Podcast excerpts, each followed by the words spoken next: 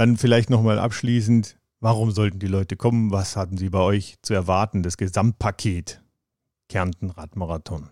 Wie gesagt, ich möchte alle Interessierten, ich kann jeden versprechen, der nach Kärnten kommt oder in unsere Region, es wird, wenn, wenn das Wetter mitspielt, und das ist in, im Juni normalerweise ist ganz ein stabiles Monat, es wird ein unvergleichliches Raderlebnis werden, was man normalerweise nie vergisst. Es ist eine wunderschöne Landschaft und das Wichtigste ist, äh, den extremen Wettkampfgedanken zu Hause zu lassen, auf Genuss, die Kulinarik, die Hotellerie ist sehr hochwertig, die Verpflegung ist sehr gut, auch das Essen in der Region ist wirklich einzigartig, also es sollte für jeden ein super Erlebnis werden.